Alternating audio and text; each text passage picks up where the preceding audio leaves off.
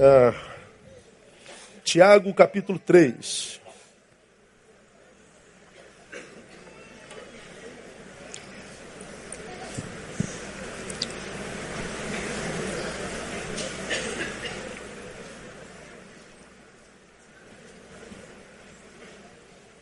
Esse, vou voltar a esse texto e vou explicar por quê. É, fala sobre a guarda da língua e é sempre bom a gente é, falar desse órgãozinho que está dentro da gente, mas nem sempre é, sobre ele nós temos domínio, né? E voltar a Tiago é sempre muito bom. Tiago capítulo 3, mesmo assentados, ah, diz assim o texto: Meus irmãos, não sejais muito de vós mestres, sabendo que receberemos um juízo mais severo, pois todos tropeçamos em muitas coisas.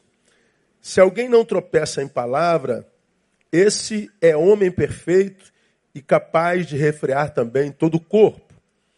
Ora, se pomos freios na boca dos cavalos para que nos obedeçam, então conseguimos dirigir todo o corpo, todo o seu corpo, o corpo do cavalo. Vede também os navios que, embora tão grandes e levados por impetuosos ventos, com um pequenino leme se voltam para onde quer o impulso do timoneiro. Assim também a língua é um pequeno membro e se gaba de grandes coisas. Vede quão grande bosque um tão pequeno fogo incendeia. A língua também é um fogo. Sim, a língua, qual mundo de iniquidade colocado entre os nossos membros, contamina todo o corpo, inflama o curso da natureza, sendo por sua vez inflamada pelo inferno. Pois toda espécie, tanto de feras como de aves, tanto de répteis como de animais do mar, se doma. E tem sido domada pelo gênero humano, mas a língua nenhum homem a pode domar. É um mal irrefreável, está cheia de peçonha mortal. Com ela bendizemos ao Senhor e Pai, e com ela amaldiçoamos os homens feitos à imagem e semelhança de Deus. Da mesma boca procede bênção e maldição. Não convém, meus irmãos, que se faça assim. Amém, amados? É uh, o apóstolo falando sobre esse órgãozinho que a gente carrega dentro da boca. Não é? Por que, que eu vou falar sobre isso hoje? Uh, nós temos um amigo comum, eu e você, que se chama Kleber Lucas. Kleber Lucas passou por um divórcio mais uma vez. E saiu em todas as mídias do Brasil. E eu fui ler algumas matérias a respeito do que aconteceu. Eu não li nenhuma matéria verdadeira, todas mentirosas. Todas. O divórcio aconteceu, mas não do jeito que diz a matéria. Nenhuma delas é, verdadeiras. Sites dos, dos Leão Lobo Gospel, tem por aí, com buchicho gospel, é, fuxico gospel, gospel mais. É, é são sites que vivem das fofocas do mundo evangélico e que quase nunca carregam em si verdade plena. Todas as matérias que eu li, eu fui em vários, vários sites buscar a notícia, todos estão lá. Dizem as mais línguas, como é, disse o site tal, não houve uma reportagem jornalística com os envolvidos na coisa. E como eu sei da história, como eu conheço as entranhas da história, fico é, muitas vezes perplexo, irmão, com a capacidade maligna e maldosa que o crente tem de reproduzir verdades que só são verdades porque nunca foram questionadas, portanto, são mentiras que passam por verdade, porque o condutor dessa mentira é maligno. Usa a língua como não deveria. Aí quando você vai ver os comentários das, das matérias, aí você vê ainda mais perversidade. Perversidade, perversidade, maldade, maldade, maldade.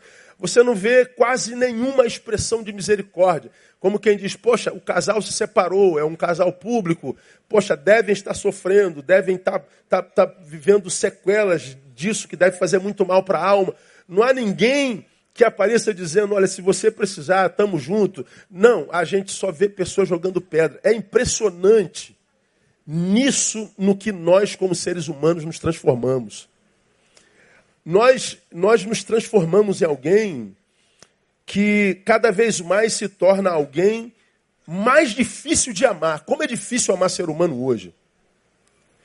Como ver a produção humana, principalmente nas redes, desperta em mim a minha pior versão. É impressionante. Como ver o comentário maldoso, injusto. Como ver o uso da língua através dos dedos, maligno, perverso. Em nome de Jesus, é, desperta em mim a minha pior versão. Por isso eu não ando na rede, eu não tenho rede social, eu não consigo caminhar nisso muito tempo, porque isso é absurdamente adoecedor, porque ali está a nossa pior parte. Ninguém que faz tais comentários chega perto do casal e diz o que disse ali. Não, todos passam e, às vezes cumprimentam de uma parte do Senhor, pessoalmente. Mas atrás de um teclado, a, a, a ética, a moral, a solidariedade, a bondade, tudo que faz do ser vivo um ser humano é deixado de lado e a gente vai produzindo a nossa maldade incólume. A gente vai produzindo a nossa maldade de forma perversa, de forma diabólica, usando esse órgão que a Bíblia diz está no nosso corpo, mas não está sobre o nosso domínio, se a gente não vigiar. Então, é, é assustador o que a gente vê de perversidade entre os homens. Eu não acredito que uma igreja de Jesus, ou seja, alguém que seja da igreja de Jesus, tenha tanto prazer em produzir tanta mentira, em produzir tanta perversidade, tanto juízo, ausência de misericórdia. Eu não acredito que quem faz isso é a igreja de Jesus, mesmo que use o nome de Jesus para produzir a sua maldade. Bom, o que, que a Bíblia fala, irmão, sobre maledicência? O que, que a Bíblia fala sobre fofoca? O que, que a Bíblia fala sobre comentários malignos? O que, que a Bíblia fala sobre, sobre é, esse que usa esse órgão que foi revelado aqui de forma inconsequente? Primeiro, vamos ver o que, é esse órgãozinho que está aí dentro da sua boca. O que, que a Bíblia diz sobre ele? A gente começa pelo versículo 5, diz assim: Assim também a língua é um pequeno membro que se gaba, ou seja, ele é cheio de soberba, ela, a língua ela vende de nós uma imagem que não é verdadeira. Ela vende de nós uma imagem que não tem nada a ver com a verdade. Ela se gaba. Ela, ela, ela exalta a realidade. Ela inflama a realidade a favor daquele que a possui. Diz mais, ela é qual um mundo de iniquidade, ou seja, ela é cheia de iniquidade. Iniquidade, você já aprendeu aqui numa outra palavra, é a palavra anomia. Nomos, lei. Anomos, contra a lei. A língua é um órgão iníquo. A língua é um órgão marginal. A língua não respeita lei, ordem, moral, ética. Ela é um um, um, mundo de iniquidade. Portanto, ela é um mundo de produção de injustiça, de dor, de inverdades e de tudo que é ruim. Diz mais, ela inflama o curso da natureza, ou seja, o que é natural ela desvia, ela inflama, ela corrompe aquilo que Deus criou, ou seja, que faz parte da natureza, seja humana ou não. Portanto, ela é uma deturpadora de rumos.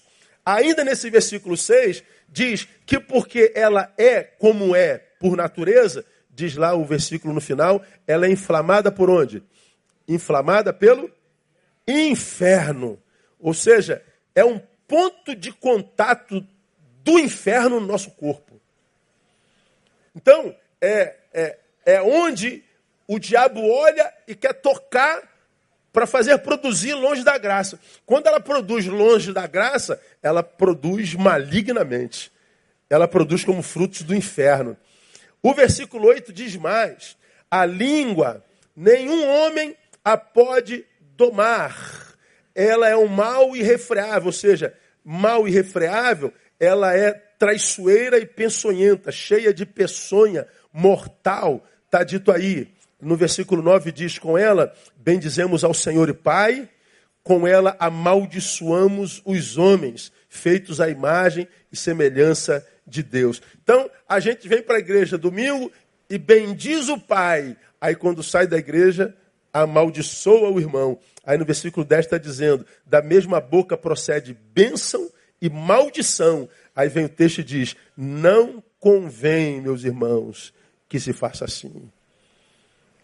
A mesma árvore não pode produzir frutos bons e frutos maus. Então, esse texto, irmãos, fala que nós temos no nosso corpo um órgão que pode é, mudar o curso natural da coisa. Ou seja, ela é um órgão que o diabo ama. Porque ela longe do coração, ela longe dos afetos do pai, ela vai sendo usada pelo inferno para acabar com a vida de muita gente. Por isso, quando a gente lê Provérbios 18 e 21, nós lemos assim, olha o que diz o texto. Leia comigo, por favor. A morte e a vida estão no poder da língua, e aquele que a ama comerá do seu fruto. E quem não tem relação afetiva com a língua também come do seu fruto, mas fruto maligno. A vida e a morte estão no poder da língua. Agora, esse texto não diz que a vida do Neil está no poder da língua do Lenilson. Não, não. A minha vida está no poder da minha língua. A minha vida será a proporção da forma como eu uso a minha língua. É como se o, o sábio estivesse dizendo, Neil, como está a tua vida hoje?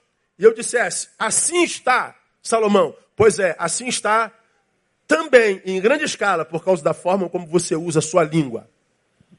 Aí a gente olha cada um para o espelho, faz uma análise da própria vida, e você pergunta para você, como é que está a sua vida hoje? A minha vida está assim, está assado. Pois é, o que o texto está dizendo, que grande escala, em grande escala, a tua vida está como está por causa da forma como você usa a sua língua. Esse texto, para mim, é, é muito interessante. O papel da língua, em grande escala, é vender imagem, ou melhor, deturpar imagens. Esse é o papel dela. Deturpar imagem é dos outros, maledicência, reprodução de inverdades, reprodução de, de verdades que só são verdades porque não foram examinadas, portanto, sofismas, e matar gente no coração alheio. Você é doutor nisso aqui, a gente fala do maledicente. O maledicente é o quê? É um assassino. É aquele que mata João no coração da Maria. Ele chega para Maria e fala mal do João. Maria nem conhece o João. Mas o Neil já chegou para Maria e matou João no coração da Maria. Maria, é, quando olha para o João, já olha com juízo, sem nunca ter trocado um minuto de ideia com ela, com ele. Qual é o problema disso? É que possivelmente, ou seja, exige a hipótese, é, portanto é hipotético, de João ser um projeto de Deus para Maria. Para casar, pastor, não necessariamente.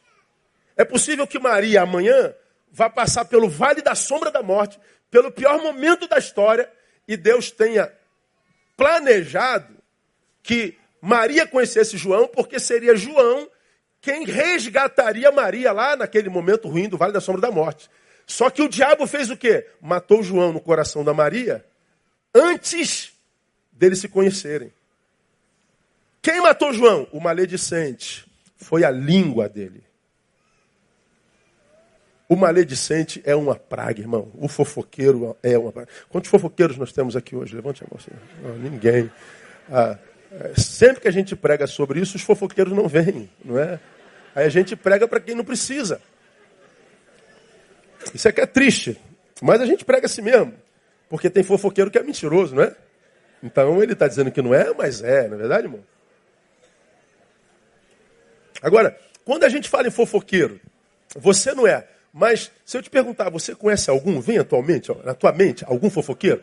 Quantos, sinceramente, conhecem um fofoqueiro? Fala, fala, levanta a mãozinha. Vem, vem na boca, né, irmão? Assim, ah, pastor, eu conheço, pastor. Ah, pastor, como eu conheço. Quer o nome dela, pastor? Não, pode ser dele, pode ser dele, né? não é só ela, né? É, mulher fofoqueira já é feio, homem é pior ainda, cara, sim. É pior. O maledicente é um assassino. Ah, quando alguém chega perto de mim para falar mal de alguém, como, como você já aprendeu, né? quando Pedro fala mal de Paulo, a gente sabe mais de Pedro do que de Paulo. Não é verdade? E o problema é que muita gente, porque encontra conexão em Pedro, que fala mal de Paulo, ouve Pedro e não estuda Paulo. Então fortifica o Pedro, que é o maledicente. E nós vamos criando uma cadeia de maledicência, ou seja, nós vamos criando uma cadeia de assassinatos ou de assassinos que vão é, inflamando o curso das nossas relações, que vão inflamando o curso de vidas que estavam em bom rumo, que estava no trilho da vontade do Pai, mas os assassinos de afetos, os deturpadores de rumos, eles vão aparecendo na história dos homens e vão desviando homens da sua própria história. O maledicente é, é, um, é um, dos piores males que, que, que, pode nos habitar. Então, eu, eu particularmente, quando chega, por exemplo, vem gente de outra igreja para cá e o cara vem falar mal do pastor dele, eu já sei quem é ele. Eu corto logo, olha só, irmão, você está vindo para cá, não quero saber do, do, problema do seu pastor. Se você não pode falar bem dele, não fala mal dele para mim. Porque quem fala do pastor de lá aqui, fala do pastor daqui lá. Então o maledicente ele não tem apego por ninguém, a não ser pelo espelho. Ele é um narcisista crônico. A sua língua é inflamada pelo inferno. Então, o papel da língua em grande escala é deturpar a imagem dos outros, maledicência, matar alguém no coração do outro, mas também a língua deturpa a nossa imagem. Como diz o versículo 5, vanglória e soberba. A língua é um pequeno membro que se gaba de grandes coisas, e às vezes a pessoa não tem grande coisa nenhuma. Ele, ele mente para si mesmo, ou seja, a língua diminui o outro e coloca uma lente de aumento sobre nós. Ou seja, de qualquer jeito ela deturpa. Quando a minha língua vende de mim uma imagem que eu não tenho, a minha língua está tramando contra mim mesmo. Pô, aí é como você vê, né? Aquelas pessoas, por exemplo, não tem na tua rede aquelas pessoas super espirituais, que é tão espiritual que você fala assim, meu Deus, eu sou uma desgraça mesmo. Não, às vezes desgraça é o super espiritual. É que está vendendo uma imagem, aquela pessoa que está sempre de acordo com a vontade de Deus, é sentir de Deus o tempo todo, né? Vou tomar água, deixa eu ver se é a vontade de Deus que eu tome água com gás ou sem gás. Aí, não, Deus me disse para tomar água com gás. Aí, meu Deus, eu vou pegar este ônibus, mas estou sentindo de Deus que não é esse, é aquele, então deixa passar entre no outro. Aí tem um lugar para você sentar, deixa eu ver se é vontade de Deus que eu sente nesse banco ou não. Aí você fala assim, meu Deus, essa pessoa anda ligada com Deus. Às vezes não é nada disso. É só a língua deturpando a sua imagem espiritual. Não é assim não. A verdadeira espiritualidade, ela não se exibe nunca, irmão ela se manifesta nas relações humanas. Ela se manifesta sem que haja necessidade da publicação da sua manifestação. Ela simplesmente exala de quem é espiritual. Ela não se autoproclama, ela não se exibe. Ao passo que tem aquelas pessoas que estão sempre mal. Puxa, eu vi essa irmãzinha sofrendo e eu estou há três meses sem dormir por causa do sofrimento dela. Mentira, não está dormindo. Ah, é, dorme sim, se não dorme é por outro problema. Ninguém ama assim não. Ah, a gente se importa e a nossa capacidade de se importar tem prazo de validade, porque nós também estamos cheios de problemas. Não dá para pensar no teu a vida inteira, porque a gente tem um monte de problema para no qual pensar. Então toda ajuda é limitada. Mas a língua, ela faz isso. Ela deturpa a imagem do outro e a nossa. Ela ela vende uma imagem de nós para nós tão grande que essa imagem acaba sendo comprada e agora a gente tem que manutenir essa grandeza imaginária. Isso é absurdamente cansativo. Manutenir uma imagem que não é tua, mas que porque vendida e comprada trouxe bônus.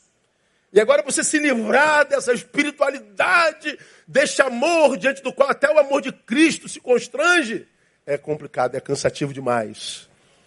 Aí quase sempre essas super espiritualidades não têm longevidade. A gente está no altar, daqui a pouco a gente está no buraco. O que, que houve, irmão? É, eu estava enganado. Então, a língua, ela está dentro de nós, essa coisa que deforma o outro para nós e deforma nós para nós mesmos. Ela se gaba. Ah, por isso, Tiago também se refere à necessidade de se ver uma vida que vá além do discurso. Nesse mesmo capítulo, no versículo 13, ele está dizendo: vocês que são do Cristo, é, para quem ele está dizendo, não convém, meus irmãos, que se faça assim, não, não viva essa vida verborrágica, essa vida de engano no outro e para si mesmo, porque isso não, não convém aos santos. Quem dentre vós é sábio e entendido? Aí ele vai e diz assim, ó, mostre, não por discurso, não pelo uso da língua, mas mostre pelo seu bom procedimento. As suas obras, como? Em mansidão de sabedoria. Então, como quem diz, quem é, não fala, mostra. Mas mostra em mansidão. Não é batendo na mesa e nem se auto-afirmando o tempo inteiro. Ele simplesmente é. É como um rio, irmão, que não faz força para fluir. É só não impedir as águas que elas vão jorrar pela eternidade. A espiritualidade do reino, ela não, ela, ela não é forçosa. Ela não é, é, ela não imprime, não se imprime força. Ela, ela simplesmente flui de nós. É, porque senão a gente é engodado pela nossa própria língua. Aí, o que a gente vê no caminho, irmãos, tanta gente com a vida emperrada, tanta gente com a vida eh, sabotada por terceiros ou auto-sabotada, e gente que não entende por que está onde está, porque se entendeu sendo como é. Gente que diz, meu Deus, sendo como eu sou, não deveria estar como está. É, é, é, sendo como eu me imagino ser, eu devia estar em outro lugar. Bom, se você é como é e não deveria estar onde está, há um, há um, há um senão aí. Ou você não é o que pensa, ou esse lugar não é teu, ele é de passagem, então faz dele escola para quando você sair daqui. Mas o que, é que eu tenho visto em grande escala? Ah, é mais auto-engano do que o lugar onde a gente está. Porque quem se sabe, irmão, ele não reclama da vida em lugar nenhum, nem no cume do monte, nem no vale da sombra da morte. Ele continua sendo quem é. Ele é aquele cara que tem o espírito de Jó. Ó irmão, o Senhor o deu. E agora o Senhor tomou. E qual é a palavra que ele libera para o Deus que deu e tomou? Bendito seja o nome do Senhor. Então, Pai, no cume do monte, cheio da tua riqueza, bendito seja o teu nome. Agora eu estou no vale da sombra da morte sem nada, nem saúde. Teu nome continua sendo bendito. As circunstâncias não me mudam, Pai. Eu sei quem tu és. Essa é a espiritualidade. Aqui eu estou sorrindo, aqui eu estou tomado de angústia. Agora, como o sujeito sabe quem é nele, e portanto sabe quem ele é em si, as circunstâncias não o deformam. Ele continua sendo quem é. Porque continua sendo quem é, sabe que tem potencial para viver tudo que um dia teve e hoje não tem mais. Porque ele aprende que a vida é cíclica, como nós já pregamos aqui. Há tempo de sorrir, há tempo de chorar, há tempo de abraçar, há tempo de deixar de abraçar, há tempo de ir, há tempo de vir. Ou seja, a vida é um eterno vir a ser. A vida é uma eterna interrupção de processo. Ah, hoje é tempo de sorrir. É sorrir enquanto você pode, porque amanhã você pode estar chorando. Então é, são interrupções. Então amanhã eu estou chorando. Bom, chora, mas chora sem murmurar, porque amanhã você pode voltar a sorrir de novo. Aí amanhã você está sorrindo de novo. Então a vida é uma eterna desconstrução e um eterno vir a ser. É assim que é a vida. Ninguém é feliz sempre, ninguém é triste sempre. Então, quando a gente se sabe nele, porque debaixo da sua luz, a gente não vê a produção do nosso lábio mudando com as circunstâncias. A vida e a morte estão no poder da língua. Então, quando, quando, quando a gente passa pela vida, irmão, e entende que a minha vida será a proporção da, da produção da minha boca, cara, a gente vai pensar antes de imprimir opinião, de abrir a boca, porque isso tudo volta para a gente. Quem dentre vós é sábio e entendido? Não mostre pela língua, não. Mostra pelo bom procedimento. E mostra em obras. é conduta, é, é o dia a dia. E mansidão de sabedoria. Não precisa de autoafirmação, não precisa vender imagem no Instagram, não precisa é, buscar aplauso de, de, terceiros, não precisa vender a tua imagem para aquele que não te conhece intimamente uma imagem maior do que a tua é. Não precisa nada disso, porque a gente vai se auto-sabotando. A nossa língua é a proporção da produção da nossa boca. Aí, para a gente é, mergulhar um pouquinho mais, como vencer os efeitos danosos da maledicência na vida. A maledicência que lançam sobre nós, ou seja, vem de terceiros, e a, a, a maledicência que nós produzimos, porque ela, ela é danosa de qualquer jeito. Como que a gente se liberta dessa produção? Porque a gente falou de um casal que passou pelo divórcio e da multidão que apedreja. Ora, a multidão que apedreja vai colher essa pedra todinha. É Jesus quem diz, né, que de cada palavra torpe que sai da nossa boca, de cada uma delas, nós vamos dar conta a Deus. De cada uma. Você imagina essa geração diante de Deus no dia do juízo, irmão? Como vai ser o juízo dessa geração? Como que eu venço os efeitos da nossa da maledicência? Primeiro, vença primeiro a sua própria língua. Ah, o que a gente vê muito constantemente é, pastor, fulano falou de mim, pastor, pastor, a gente está sempre sofrendo pela produção da língua do outro. Ah, me chamou disso, me chamou daquilo, disse isso, falou de mim, e que ppp. Bom, vamos falar da gente até a gente morrer, irmão. Tem jeito. Antes de você nascer, já falavam de você, você já era assunto na boca dos outros. Como assim? Casou? Casou? Ô, Bronson, Carol, casou? Quanto tempo? E o, e o moleque, quando vem? Ó, já estão falando de você, já estão falando um moleque que nem existe.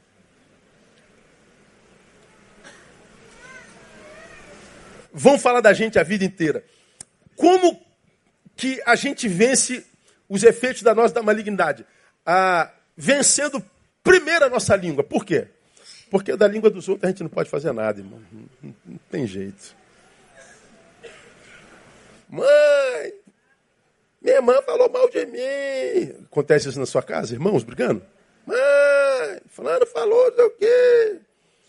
Fulano, não fala isso da sua irmã. Tá bom, dois minutos, tá falando de novo. Aí tu dá uma surra, fala de novo depois amanhã. A gente não tem poder sobre a língua de terceiros. Bom, se eu não tenho poder sobre a língua de vocês, qual língua que eu devo domar? A minha. 1 Pedro 3,10. Olha aí, Panão. Pois quem quer amar a vida, ou seja, ter uma vida que consiga amar, e ver os dias bons, faça o que? Leia para mim. Refreie a sua língua do mal e os seus lábios não falem engano. O que Pedro está dizendo é o seguinte: não é o que falam de mim que tornam meus dias maus, é o que eu falo de alguém. Não é a produção da língua alheia, é a produção da minha. Mas, pastor, ele disse que eu sou isso e eu simplesmente disse que ele é aquilo. Pois é, não foi o que ele disse a teu respeito que estragou teu dia. Foi o que você disse a respeito dele. O senhor está dizendo que eu tenho que ficar quieto? É, provavelmente, é. Ou se vai ter que dizer alguma coisa, diga quando a raiva passar. Que aí a sua produção vai ser racional, não passional. A sua produção vai ser sobre o trilho da verdade e não da justiça irracional, que não é justiça, é vingança. Aí a gente vai estragando a nossa vida, se metendo na vida de todo mundo, dando palpite na vida de todo mundo, falando em verdades, produzindo coisas que não têm nada a ver com, com a realidade. Nós estamos cometendo justiça criando ambiência de justiça sobre o planeta e nós estamos alimentando potestades que descem sobre nós com veemência, por causa da produção da língua. Então eu tenho aprendido que o que o outro faz a mim só toca em mim se o que ele fez contra mim encontra eco em mim. Lembra que eu dei aqui um exemplo das irmãs brigando na cantina algum tempo atrás? Eu estou no meu gabinete estou vendo aquele barraco lá embaixo. Não era dia de culto, era dia de semana. Mais uma brigalhada, uma gritaria. Eu falei, não, isso não é na igreja, não, isso é na casa do vizinho, provavelmente. Na igreja não vai ter um barraco desse. E aquela barracada, Lá embaixo eu falei, meu Deus do céu, eu, eu abri a porta do gabinete, olhei e falei, aqui, é aqui mesmo, cara. É lá embaixo. Aí eu, eu fui para a escada para descer, eu falei, ah, não vou me meter não, deixa ela, são, tem mais de 21 anos, então vai dar jeito. E, cara, foi uma brigalhada danada, mas foi barraco mesmo, daquele barraco de novela da Globo. Aí daqui a pouco a, porta do meu gabinete bate. Pum, pum, pum, pum, pum, pum. Falei, vai bater aqui agora, vai sobrar para mim.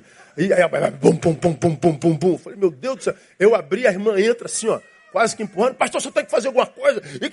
Mas ela estava assim, ó, babando. Sabe aquela baba que dá assim no canto da boca? Na gente, de vez em quando? Ela estava babando, vociferando. Aquela, eh, falou um monte de, de, impropérios, que não sei o quê, que bababá, bababá. E ainda por cima, disse ela, me chamou de gorda, pastor. Ó, gorda. Ou seja, xinga minha mãe, xinga meu pai, xinga, mas não me chama de gorda.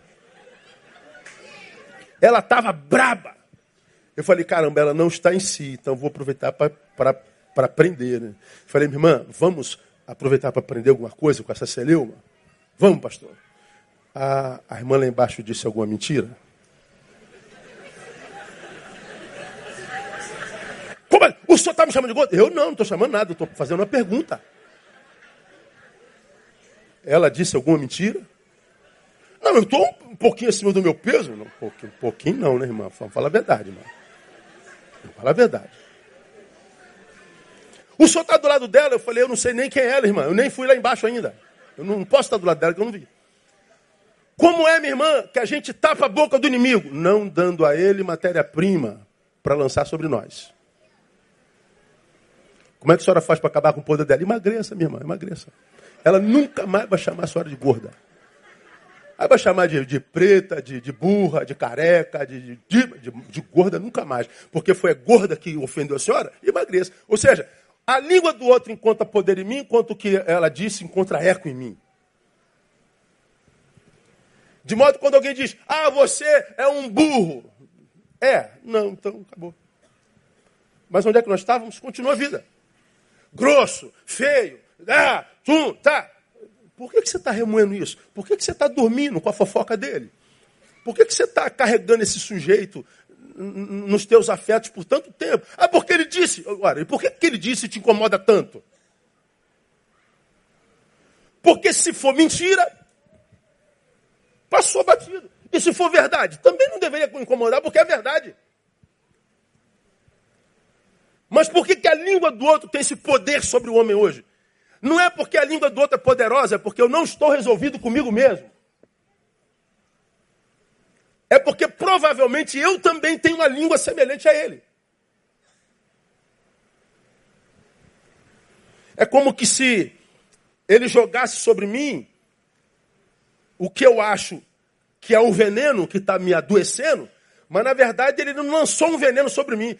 Ele lançou uma pedra sobre o meu poço de veneno. Então, quando a pedra dele caiu em mim, revolveu o veneno que há em mim e eu morro pelo meu próprio veneno. Dá para entender? Como eu não tenho gerência sobre a língua e a pedra que ele me lançou, eu tenho que arrefecer o poder do veneno em mim. E o texto está dizendo, é refreando a minha língua. Refreando a minha língua. Refrear a língua é necessário porque os frutos da língua são inevitáveis e se reproduzem muito rápido. Hoje, então, nessa vida é, tecnologizada, globalizada, é, flui como fumaça, tomando todo, todo o sistema. Então, eu preciso refrear a minha língua. Como é que a gente refreia a língua, irmão? Ah, primeiro, admitindo que a nossa língua tem sido má. E é, é, o pecado da maledicência é um pecado que quase nunca encontra confessores. Ninguém se confessa maledicente, como também ninguém se confessa invejoso. São dois pecados para os quais a gente quase não acha confessores: o invejoso e o maledicente. Agora, eu desafio você a achar um maledicente, irmão, que tem vida equilibrada.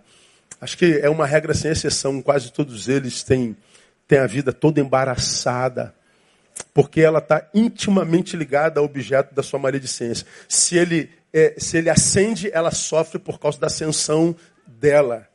se ela descende, se ela vive decadência, ela se alegra com a decadência do outro. Quem se alegra com a decadência do outro não pode ser alvo da bênção de Deus.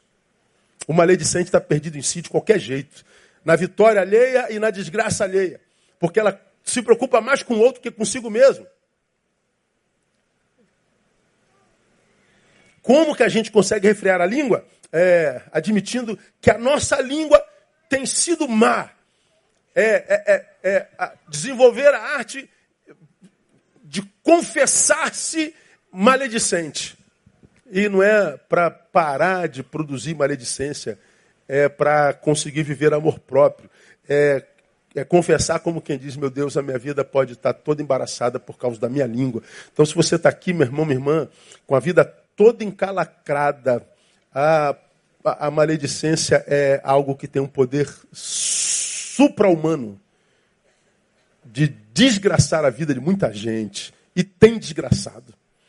Gente que poderia estar num lugar muito mais alto, gente que poderia estar num lugar muito mais prazeroso na sua existência, mas está ali a vida amarrada. Tudo que começa não termina, não termina nada do que começa. Está sempre vivendo, como eu digo, recomeços recomeços. E, chega uma hora que a gente cansa de recomeçar e a gente se, se entrega ao status quo, o da desgraça. A gente não consegue mais. É produto da própria língua. Como que eu refreio a língua? É, admitindo que ela tem sido má. Segundo, como eu refreio? Exercitando a prática do silêncio e da reclusão. Ah, há pessoas que falam muito, há pessoas que falam pouco, não é verdade? Geralmente, quem fala muito, fala muita besteira, muito mais do que quem está em silêncio. Se você é daquelas pessoas que fala demais, igual aquela personagem do, da Praça é Nossa, mas eu não consigo. Já viu aquele personagem? Ela se mete na vida de todo mundo, é, ela é sincerista, não é sincera, é sincerista. Ela fala a verdade, mas não em amor. Ela fala a verdade para machucar. Ela não fala a verdade para libertar. Ela fala para ferir meu Deus. Eu não consigo. Pois é, está sempre sendo demitida, está sempre ferrada, está sempre atrás, nunca acaba nada do que faz e por causa da própria língua. Então, eu acho que para quem fala demais e não, não consegue ficar em silêncio, eu acho que você deveria, sei lá, de vez em quando, uma vez na semana, é, fazer um pacto consigo mesmo. Eu, eu vou ficar sem falar nada desde que acordar até meio-dia. Assim. Hoje eu vou ficar quieto. Só em pensar em alguns de vocês já dá. Jesus, tem misericórdia, pastor. Qualquer coisa, mas sem falar eu morro. Eu não consigo, pastor. É, pois é.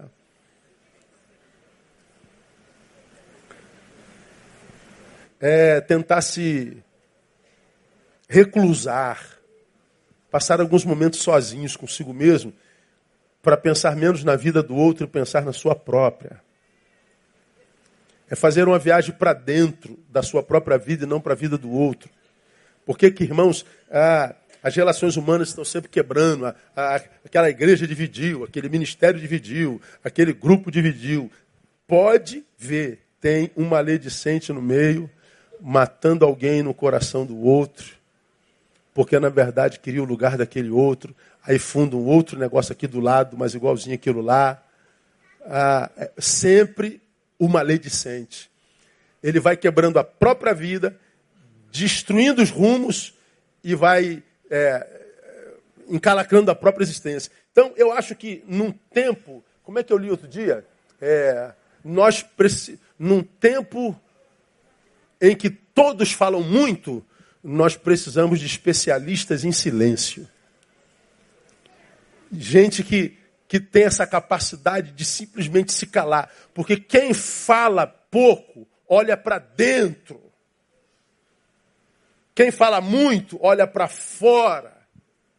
Como tudo que acontece no mundo objetivo parte do subjetivo, quando eu administro a minha subjetividade olhando para dentro, a, a, a objetividade da vida alheia já não me incomoda mais.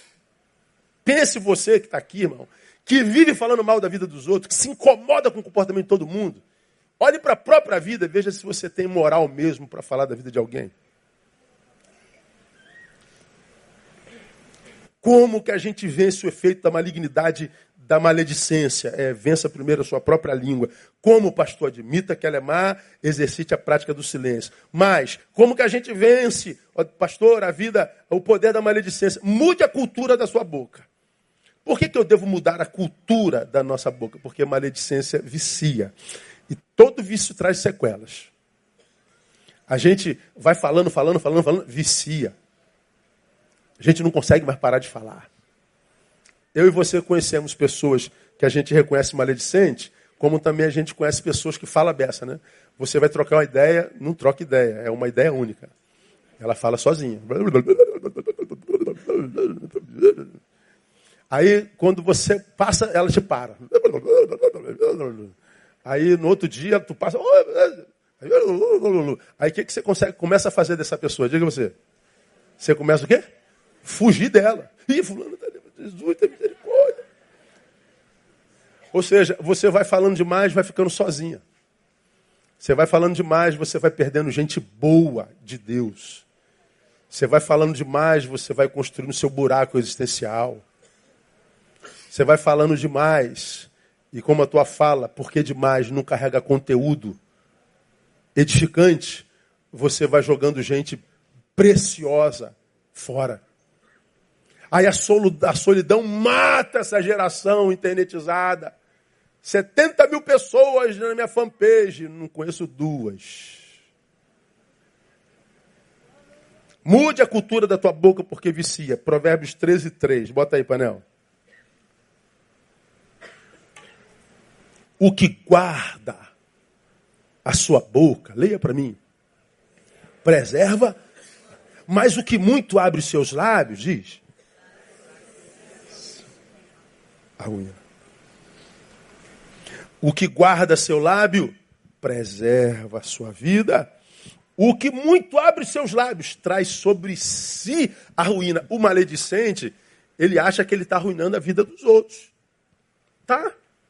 Mas como aquele lá é vítima, é, Deus peleja por ele. Mas como você é o que mata, rouba e destrói, ele não peleja por você, ele peleja contra você. Você vai atraindo ruína para a próxima. Por que, que a minha vida está arruinada, pastor? Veja talvez a produção da sua língua. Então, é, mudar a cultura da nossa boca. Veja Provérbios 21, 23. O que guarda a sua boca e a sua língua, guarda das angústias o quê? A sua alma. Alma, e as nossas almas estão sendo caçadas como peixe nos mares pelos pescadores. Nossa alma é bombardeada por lixo, má informação o tempo inteiro tempo inteiro. Você liga a televisão, o jornal despeja desgraça na tua alma. Você sai na rua da tua comunidade, no teu bairro, e você vê desgraças entrando. Você está no trânsito, desgraça entrando. Nós somos bombardeados por desgraça que a nossa alma vai ficando empanturrada de lixo putrefato. De vez em quando nós acordamos com angústia que a gente não sabe de onde veio. A gente diz, essa angústia veio do inferno. Não, veio das notícias das produções humanas. Veio da nossa raça. Então, essa, essa produção que encharca a nossa alma, ela é, ela é regada pela produção da nossa própria língua. Agora, quando a gente guarda a nossa boca e a nossa língua, e a nossa língua está sob o comando da nossa razão e diz, pai, eu estou com vontade de xingar a mãe dele, o pai, e de dizer os desaforos para ele, mas isso não vai edificar em nada. É só desejo de vingança mesmo, só quero gerar dor. Eu vou ter que guardar esse negócio, mas Deus, é, não deixa esse silêncio vir para minha alma, não. Porque, como eu já preguei aqui, para onde vão os nossos silêncios? Ou seja, para onde vão as palavras que nós precisávamos dizer e não dissemos?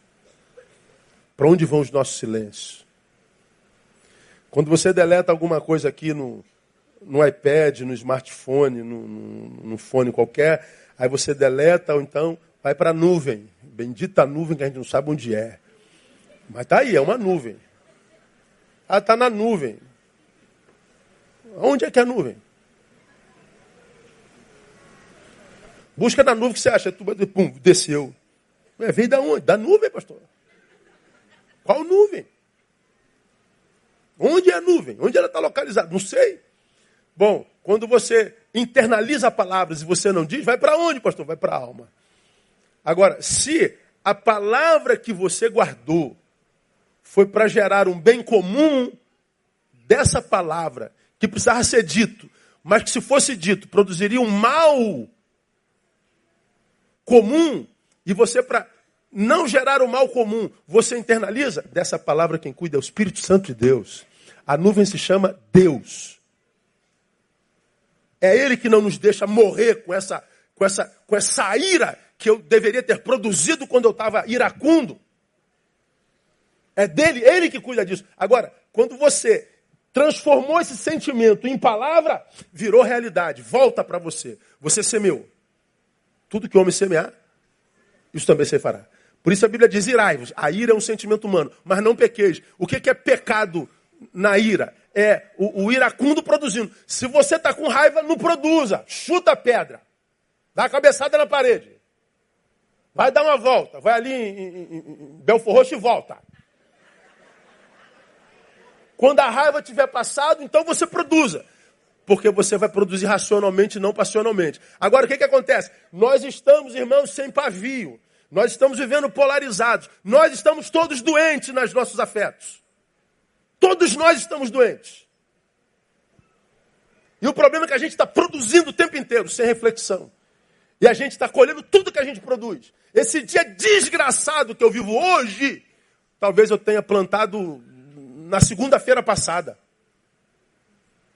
Essa semana maldita que eu vivo hoje, talvez eu tenha produzido, plantado na, na segunda semana de fevereiro.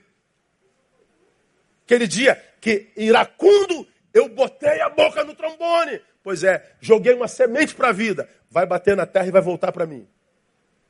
Cada um está exatamente como merece, como eu digo sempre aqui, e tem gente que não gosta. Então refreia a sua língua. Pense, se a produção da língua gera ruína e angústia, analisando a forma como utilizamos a nossa língua hoje enquanto sociedade, tem como a gente estar tá vivendo uma vida melhor? com tanta inverdade, com tanta opinião inverídica, com tanta intromissão injusta. Tem como a sociedade estar vivendo a vida melhor? Não tem como. Então, como é que eu venço, meu Deus, a, a, o poder da maledicência em mim, mudando a cultura da minha boca? Se eu falo demais, eu preciso me calar. Eu não vou. Deus, é, ouve a, a oração que o teu servo faz a, a, do Salmo 141, versículo 3, que você dirá, dirá também a minha oração. Olha a oração do salmista. Põe, ó Senhor, uma guarda à minha boca e vigia a porta dos meus lábios. O que, que esse texto está dizendo? O salmista está dizendo: a minha boca é mar. Isso é admissão. Isso é uma confissão. E porque ele confessa, ele diz: Senhor, põe ao Senhor uma guarda na minha boca, não me deixa produzir algo que vai me matar lá na frente. Não me permita produzir com um órgão que vai desvirtuar a natureza do teu projeto para a minha vida. Me livra dessa produção que emperra a minha existência. Pois é, porque o que emperra a minha existência sou eu mesmo. Para terminar, como é que a gente vence o poder danoso da maledicência em nós? Ah, primeiro, vença primeiro a sua própria língua. Segundo, mude a cultura da tua boca. E terceiro e último, incline-se mais às palavras que saem da boca de Deus. Nem tanto a boca do outro, nem tanto a sua própria boca, mas tente é, se inclinar mais às palavras que saem da boca de Deus, porque é Ele quem diz, Jesus de Nazaré, Mateus 4,4, mas Jesus lhe respondeu, está escrito, nem só de pão viverá o homem, mas de toda palavra que sai da onde? Da boca de Deus. Ah, a gente se importa muito com o que dizem de nós, né? Eu acho que a gente devia se importar com o que Deus diz a nosso respeito. A gente se preocupa com o que pensam de nós. A gente deveria se preocupar com o que Deus pensa de nós, pensa de nós. Porque como nós já aprendemos aqui, o que pensam de nós muda a todo instante, né? Fulano te ama. Aí tu pega, tu pega um exemplo pastoral aqui. A nossa igreja é uma igreja diferente, né? A gente não vai atrás de ninguém. A gente não convida ninguém. Quem quer ir embora, a gente também não vai buscar. É, você é livre para fazer com a sua vida o que você quiser. A gente tenta pregar uma palavra do Evangelho que te dê maturidade para gerir a própria existência. Então, o que, que você vai fazer com a sua vida é um problema estritamente seu, como o que eu faço com a minha é problema meu. Então, cada um gerindo a própria vida. E por que, que nós estamos juntos? Porque nós queremos estar. É uma ação volitiva. De modo que quando alguém diz eu não quero mais estar, também é uma ação volitiva. Pode ser uma, uma, uma, uma postura equivocada, porque sai por problemas passionais, magoadinho, frustradinho e tal, mas é volição. Eu não me intrometo na ação volitiva de ninguém, nem para lá, nem para cá. Desde sempre foi assim. Como a opinião dos outros a nosso respeito muda o tempo inteiro, vamos imaginar, e eu falo isso lá na reunião de transferência. Ah, é, vamos imaginar aquela pessoa que nunca me viu na casa, aí fica um mês sem vir e, e, e começa a dizer: Estou muito triste, tem um mês que eu não vou na igreja, o pastor não veio me visitar. Aí a mágoa vai crescendo, vai crescendo, vai crescendo. Daqui a pouco diz: aquele pastor é um safado, vagabundo, salafrário mentiroso, e vai crescendo, quero mais que ele morra. Aí alguém diz, pastor, está sabendo da irmã fulano? Diz que odeio o senhor. Aí, como eu já, já ensinei aqui, quando, quando eu sei que me odeiam, aí eu paro, penso na pessoa e faço uma autoanálise. Deixa eu ver se eu já produzi alguma ação contundente, contrária sobre esta pessoa. Bom, nunca estive com essa pessoa 10 segundos. Então eu nunca produzi uma ação contundente contrária contra ela. Então o ódio dela não é contra a minha pessoa, mas contra a imagem que ela construiu para si. Eu não tenho nada a ver com isso. Mas vai que naquele dia eu esteja de bom humor. Aí vou fazer uma visita. Aí eu vou fazer uma visita. Ô minha irmã, por que a senhora não está na igreja? Ah, por quê? Aí tu vê que é uma imaginação, não é? Porque a gente constrói uma imagem para o sujeito e escreve um script que ele deve seguir que ela escreveu. Quando você não responde ao script, aí você é desconstruído lá. É muito análise transacional, gente. Qualquer um querendo pode fazer isso. Aí você vai visitar. Aí, poxa, volta para a igreja. Jesus está deprimido sem a irmã. Volta lá. Aí a irmã volta. A irmã voltou. Aí ela senta no primeiro banco. Aí diz assim, para quem está do lado, ah, pastor Neu já foi na sua casa, Carol? Não. Ah, na minha já. Meu pastor é uma benção. Como eu amo meu pastor. Meu Deus, ela me odiava meia hora atrás. Ela disse que eu queria morrer. Ela disse que tivesse um câncer no pulmão. Mas agora ela me ama. É, a opinião dos outros a nosso respeito muda o tempo inteiro. Contraria ela, ela passa a odiar também. Assim é a relação humana ela é utilitária e egoísta. Então só se auto-engana quem quiser. Nós estamos aonde a nossa produção nos colocou. E para quem quer sair do lugar onde a sua produção humana te colocou, você tem que mudar a tua produção. E a produção poderosíssima para mudar o curso da nossa vida é a produção dessa bendita língua. Então, já que a língua dos homens mudam o tempo inteiro, eu preciso me ater mais ao que sai da boca de Deus. E por que me inclinar ao que Deus diz? Porque só assim eu resisto ao que sai da boca do maledicente. Você diz uma coisa sobre mim e Deus diz outra. Alguém diz uma coisa sobre você e Deus diz outra. Se apega ao que Deus diz. E você vai ver que você suporta ao que os outros dizem a teu respeito. Porque nós estamos vivendo assim, ó, é, globalizadamente, nós vivemos numa rede, numa web, numa teia, e nós estamos intrinsecamente confundidos. Vivemos uma confusão existencial. E não tem como viver numa rede como essa e não ser influenciado por todos. E influenciar a todos. Então, se você vive assim, é, viva na rede, mas seguro na mão de Deus. Porque se ele abrir a boca sobre a tua vida, quem está na rede pode falar o que quiser a teu respeito. Você prevalece e sobrevive no nome de Jesus. E planeje na tua vida. Se o que você pretende dizer não vai edificar, cale-se. Porque vai voltar para você. E você vai ver que o teu silêncio vai falar mais alto no futuro do que as muitas palavras que você diria sem edificação nenhuma. Então, põe, ó Senhor, um guarda na nossa boca, para que a gente viva uma vida que vale a pena ser vivida. Amém, minha igreja? Vamos aplaudir o Senhor, vamos ficar em pé, vamos embora para casa, que Deus nos abençoe. Logo mais nós temos a celebração da ceia. E Deus tem uma outra palavra para nós também, logo mais, muito legal. E tenta estar presente. Vamos orar e vamos embora. Pai, muito obrigado por tua palavra.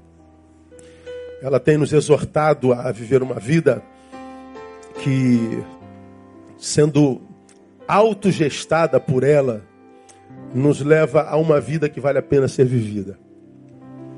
E eu quero te louvar pela palavra dessa manhã, Deus. Se temos no nosso corpo um órgão inflamado pelo inferno, nós queremos colocar esse órgão a teu serviço. Que ele seja inflamado pelo Santo Espírito do Senhor. Que a nossa boca seja uma fonte de vida e não de morte.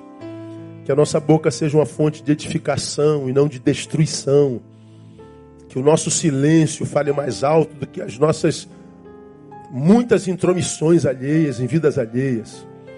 Tu sabes, ó Deus, quem precisava dessa palavra. Tu sabes quem fala muito. Tu sabes quem é maledicente no nosso meio. Tu sabes quem tem mudado o curso da própria história por causa da produção da língua. Tu sabes tudo. Então, ó Deus, é, vem com poder sobre essa vida e ajuda a que Ele mude a cultura da sua boca. Ajuda-nos a vivermos uma vida real, uma vida que vá além da opinião alheia, além da promoção exibicionista da rede. Ajuda-nos, ó Deus, a, a, não viver maledicência e, e, a produção da língua que deturpa a imagem dos outros e principalmente da nossa.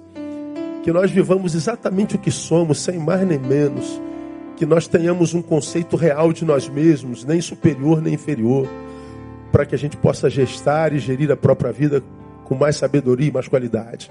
Muito obrigado por essa manhã, louvado seja o teu nome, que logo mais tu estejas conosco e que tu nos abençoe como fez nessa manhã. Nós oramos no nome do Cristo, nosso Senhor que reina. Amém e aleluia. Aplauda ele forte, Deus abençoe. Dá um abraço no teu irmão. Até logo mais, permitindo o Pai.